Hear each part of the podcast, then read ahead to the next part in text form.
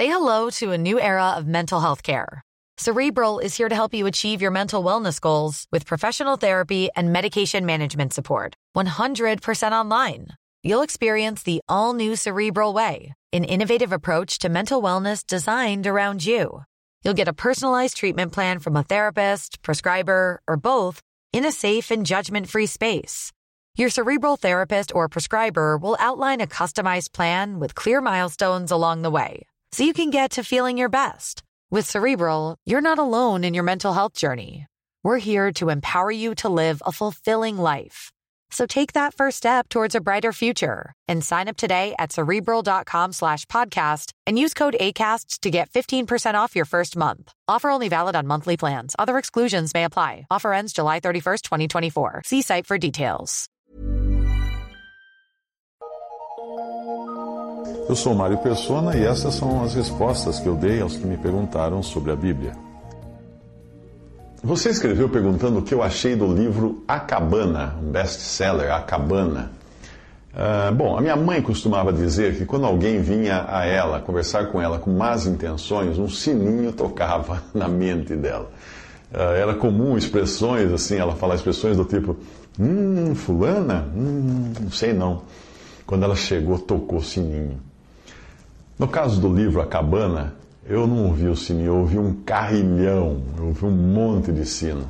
É que porque, pelo fato de eu ter me convertido e ter sido liberto de uma salada de filosofias orientais, espíritas e humanistas, na época ainda não chamavam aquilo de nova era, hoje eu sou alérgico a tudo que levemente cheire a essas coisas. Entrar numa loja com, com cheiro de incenso, então, nem pensar, eu passo reto, não gosto nem de entrar. Antes de comentar sobre o livro A Cabana, eu fiz uma busca e eu descobri que muita gente já comentou. E eu confesso que eu não fui até. Eu comprei esse livro, eu queria saber por que, que ele era um best-seller. Eu passei, num, tava, passei numa loja, quando eu vi o livro, eu falei assim: ah, vou levar. E, e eu não sabia que, do que ele se tratava exatamente, eu sabia que era um livro chamado Cristão, não é? mas eu não consegui ler. Eu, não, eu, eu parei um pouco depois da metade, eu não consegui, eu não aguentei ler aquele livro. Ao contrário de outras alegorias, como o Peregrino ou as Crônicas de Nárnia, uh, ao contrário desse, o livro A Cabana, ele não tem a sutileza de apenas sugerir coisas como deveria ocorrer numa alegoria. Além disso, é péssima literatura em termos de isso mesmo, literatura. Ele é ruim até como literatura. Uh, independente de ser cristão ou de falar das coisas de Deus, ele é ruim como literatura. O autor passa longe de um C.S. Lewis de Crônicas de Nárnia.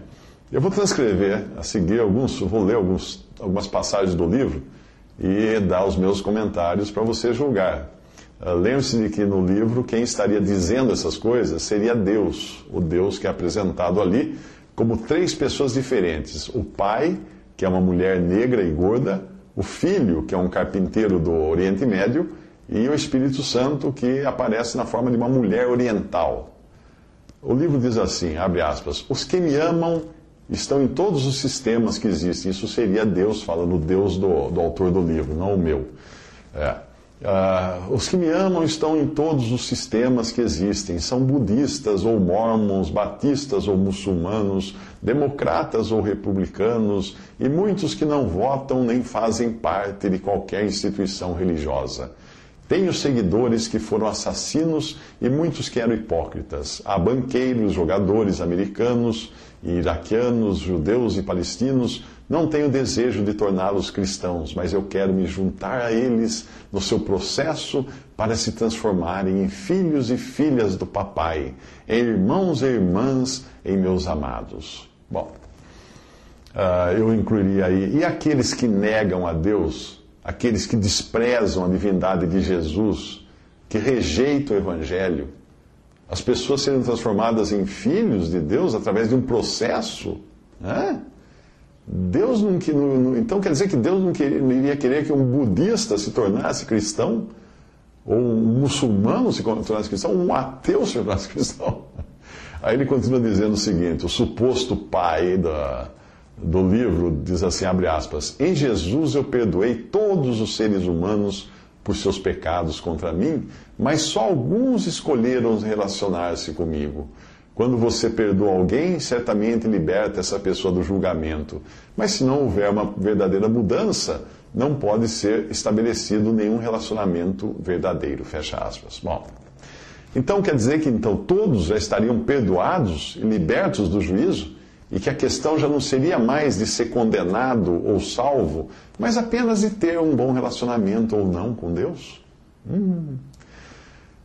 Continuando, é duro até ler essas passagens. Uh, abre aspas. Quando nós três penetramos na existência humana sob a forma do Filho de Deus, nos tornamos totalmente humanos. Fecha aspas.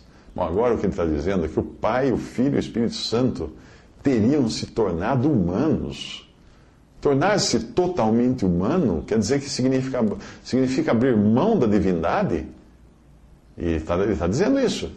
Continua o texto, abre aspas. Papai não respondeu, apenas olhou para as mãos dos dois. O olhar de Mac seguiu o dela, e pela primeira vez ele notou as cicatrizes nos punhos da negra, como as que agora presumia que Jesus também tinha nos dele. Jamais pense que o que o meu filho optou por fazer não nos custou caro. O amor sempre deixa uma marca significativa, ela declarou baixinho e gentilmente. Nós estávamos lá juntos. Aí Mac ficou surpreso na cruz. Hã? É, peraí. Teria, teria Jesus se enganado na cruz quando ele clamou: Deus meu, Deus meu, por que me abandonaste? Teria o pai as marcas dos cravos nas mãos, nos pés e no lado? Teria o sangue do Pai também sido derramado na cruz? Olha que absurdo. Continua o texto, olha só. Não preciso castigar as pessoas pelos pecados. O pecado é o próprio castigo, pois devora as pessoas por dentro. O meu objetivo não é castigar, minha alegria é curar. Fecha aspas. Ah, então quer dizer que não vai existir um juízo.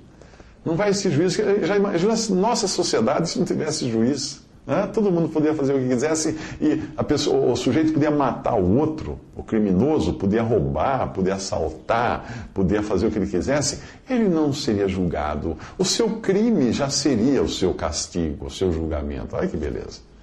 Bom, basta conhecer um pouco a Bíblia para você saber que essas declarações, que parecem inocentes, parecem de ficção, comprometem completamente a verdade.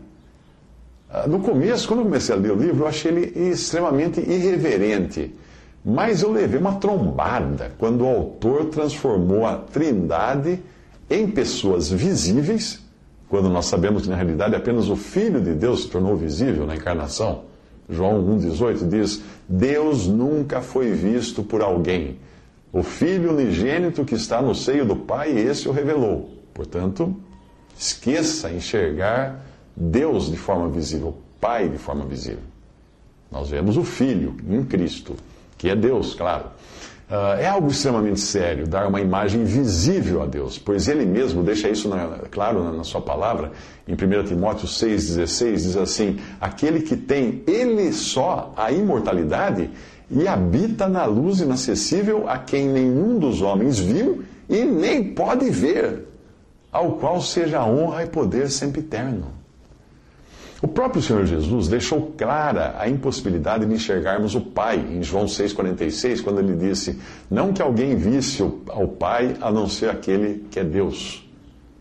O que nós podemos conhecer do Pai é o que foi revelado em Jesus, nada mais. João 12,45 diz: E quem me vê a mim, vê aquele que me enviou. E Colossenses 1,15, o qual, Cristo, é a imagem do Deus invisível, o primogênito de toda a criação. Bom, alguém pode alegar, como alguns escreveram depois para mim, indignados com o meu comentário, alegando que se tratava de uma obra de ficção e que não teria problema algum por ser ficção. Será que não tem problema algum? Quem pode dizer que não tem problema? Hã? Eu acredito que só a pessoa que está sendo representada no livro, e nesse caso a pessoa é Deus, pode dizer se há ou não problema nisso. E Deus deixa muito claro o que ele pensa da ideia de ser representado de forma visível, em Romanos 1, 22 a 23. Dizendo-se sábios, tornaram-se loucos, falando dos homens, e mudaram a glória do Deus incorruptível em semelhança da imagem de homem corruptível. Fecha aspas. E no caso do livro, não foi nem de homem, foi de uma mulher corruptível. Deuteronômio 4, de 15 a 16. Guardai, pois, com diligência as vossas almas, pois nenhuma figura vistes no dia em que o Senhor, em Horebe, falou convosco do meio do fogo, para que não vos corrompais e vos façais alguma imagem esculpida na forma de qualquer figura, semelhança de homem ou mulher. Fecha aspas. Como eu dizia, eu fiz buscas, eu descobri que muita gente já comentou isso, portanto, não vou reinventar a roda. Eu concordo basicamente com o que eu vi em três sites de comentários, e um deles é um artigo escrito por Paulo Romeiro. Existe também uma, uma análise muito boa que eu encontrei num blog chamado Chenol, uh, e outro é de comentários que eu encontrei no blog Pés Descalços, de Maurílio, Maurilo e Vivian. Bem, eu vou, eu vou transcrever aqui uh, um comentário, um desses comentários, de uma lista de 13 heresias, sim, erros gravíssimos encontrados no livro A Cabana, que o autor do blog traduziu em um texto em inglês, que era originalmente do, escrito por Michael Youssef. Uh, o livro A Cabana, de William P. Young, da editora Sextante, tem sido um livro bastante aclamado, agora estou transcrevendo, dizendo, lendo o que eu encontrei nesse, nesse site. Bastante aclamado, especialmente no meio evangélico. Está sendo muito recomendado por muitos pastores e até para, para famosos músicos cristãos, por famosos músicos cristãos como Michael Smith. Leia a descrição do livro no site da própria editora que diz o seguinte: abre aspas o site da editora agora. Durante uma viagem de fim de semana, a filha mais nova de Mac Ellen Phillips é raptada e evidências de que ela foi brutalmente assassinada são encontradas numa cabana abandonada. Após quatro anos vivendo numa tristeza profunda causada pela culpa e pela saudade da menina, Mark recebe um estranho bilhete, aparentemente escrito por Deus, convidando-o para voltar à cabana onde aconteceu a tragédia. Apesar de desconfiado, ele vai ao local do crime numa tarde de inverno e adentra passo a passo no cenário de seu mais terrível pesadelo. Mas o que ele encontra lá, o seu destino, eh, muda o seu destino para sempre. Em um mundo tão cruel e injusto, o livro A Cabana levanta um questionamento atemporal. Se Deus é tão poderoso, por que não faz nada para amenizar o nosso sofrimento? Até aí a descrição do site. E continua agora o autor do texto que eu encontrei, dizendo: É aí que está o grande problema do livro. Na tentativa de responder a essa pergunta, Young, o autor, abandona a abordagem bíblica sobre sofrimento e busca uma abordagem mais humanística, focada no homem. Young acredita no universalismo, ou seja, todos no final de conta, das contas serão salvos, seriam salvos no final. Michael Youssef, do ministério Leading the Way, listou três heresias contidas no livro e que têm trazido muito engano à igreja, substituindo conceitos bíblicos por conceitos universalistas. Três heresias, então, encontradas no livro A Cabana. Primeira, Deus Pai foi crucificado com Jesus. Porque os olhos de Deus são puros e não podem olhar para o pecado, a Bíblia diz que Deus não olharia para o seu próprio filho amado enquanto este estivesse pendurado na cruz carregando os nossos pecados. Isso está em Abacuque 1,13, Mateus 27, 45, Isaías 53, e 4 a 10. Segundo, segundo erro, Deus está limitado por seu amor e não pode praticar justiça no, na história do livro. E a Bíblia declara que o amor de Deus e a sua justiça são dois lados da mesma moeda, igualmente partes da personalidade e do caráter de Deus. Isaías 61, 8, Oséias 2, 19 e Romanos 9, 3. Terceiro erro do livro: na cruz, Deus perdoou toda a humanidade, tanto os que se arrependeram quanto os que não se arrependeram. Alguns escolhem um relacionamento com ele, mas ele perdoa todos igualmente. Bem, Jesus explica que somente aqueles que vão até ele são perdoados. Em João 14, eh, versículo 6. Quarto erro do livro: estruturas hierárquicas, estejam na igreja ou no governo, são ruins. Todavia, o nosso Deus é um Deus de ordem, conforme uh, Jó 25,2. Deus nos deu regras estruturais para a igreja, incluindo como os dons são utilizados e qualificações para os líderes, em 1 Coríntios 12 e também 14 e também em 1 Timóteo 3. Uh, quinto erro: Deus nunca vai julgar as pessoas pelos seus pecados. Ora, a palavra de Deus repetidamente chama o homem a fugir do julgamento, a escapar do julgamento de Deus através da fé em Jesus Cristo, seu Filho. Romanos 2,16, 2 Timóteo 4, de 1 a 3. Sexto erro grave: não existe hierarquia na Trindade, só um círculo de unidade. Erro. A Bíblia diz que Jesus se submete à vontade do Pai. Isso não significa que uma pessoa na, na Trindade seja maior ou melhor que a outra, mas sim única. Uh, Jesus disse: Eu vim para cumprir a vontade daquele que me enviou. Estou aqui para obedecer ao Pai. Jesus também disse: Eu vou enviar o Espírito Santo. João 4, 34, 6, 44, 14, 26 e 15, 26. Sétimo erro: Deus se submete aos desejos e escolhas humanas. De maneira alguma. De maneira alguma Deus se submete a nós. Jesus disse: Estreito é o caminho que leva à vida eterna. Nós é que devemos nos submeter a Ele em todas as coisas, para que para a sua glória e por aquilo que Ele fez por nós. Por, por nós em Mateus 7, 13 a, 5, 13 a 15. Oito erro. Justiça nunca vai acontecer por causa do amor. Ora, a Bíblia ensina que quando o amor de Deus é rejeitado e quando a oferta de salvação e perdão é rejeitada, a justiça divina precisa sim acontecer. Ou então Deus teria enviado Jesus Cristo para quê? Para morrer por nada? Mateus 12, 20, Romanos 3, 25 a 26. Nono ponto, de, nono erro. Não existe julgamento eterno ou tormento no inferno. Ora, a própria descrição de Jesus do inferno é muito vívida, não pode ser negada. Lucas 12, 5 e, e Lucas 16, 23.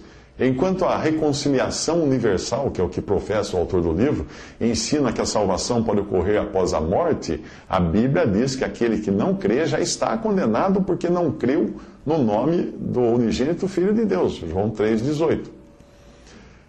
Uh, décimo erro: Jesus está andando com todas as pessoas em suas diferentes jornadas a Deus, em direção a Deus, e não importa qual caminho você pega para Ele. Ah, Jesus disse: Eu sou o caminho, a verdade e a vida. Ninguém vem ao Pai senão por mim. João 14, 6. Décimo primeiro erro: Jesus está constantemente sendo transformado conosco. Ora, que, que horrível! Jesus que habita no esplendor dos céus, homem perfeito, assentado à direita de Deus, reinando e governando o universo, estaria sendo aperfeiçoado? Que isso? A Bíblia diz: nele não existe mudança alguma, porque ele é ontem, hoje e para sempre. Hebreus 11, 12, Hebreus 13, 8, Tiago 1, 17. Décimo segundo erro: não é necessário fé ou reconciliação com Deus pois todos conseguirão ir para o céu. Hum. Jesus disse que somente aqueles que crerem nele terão a vida eterna. João 3,15, João 3,36, João 5,24 e João 6,40. E o décimo terceiro erro, a Bíblia não é verdadeira porque reduz Deus ao papel. Uau! A Bíblia foi inspirada por Deus, a palavra de Deus. Com certeza, muitos homens, durante 1800 anos, que utilizaram a caneta, por assim dizer, cada um com uma profissão e em diferentes ambientes, foram usados por Deus, mas foi o Espírito Santo quem infundiu o seu trabalho com, com a palavra de Deus, quem ditou a palavra de Deus para esses homens. Esses homens estavam escrevendo a mesma mensagem de Gênesis Apocalipse. Bom, você pode ver que é um livro escrito por quem não entende da Bíblia e para quem não conhece a Bíblia. Esses vão gostar muito do livro. Se você não conhece a Bíblia, você vai adorar o livro, vai achar lindíssimo. É, vai ser tão bom quanto qualquer outro livro aí de, de sucesso. Mas se você conhece a Bíblia, a palavra de Deus, verá que é uma afronta, é uma verdadeira afronta a Deus e à verdade.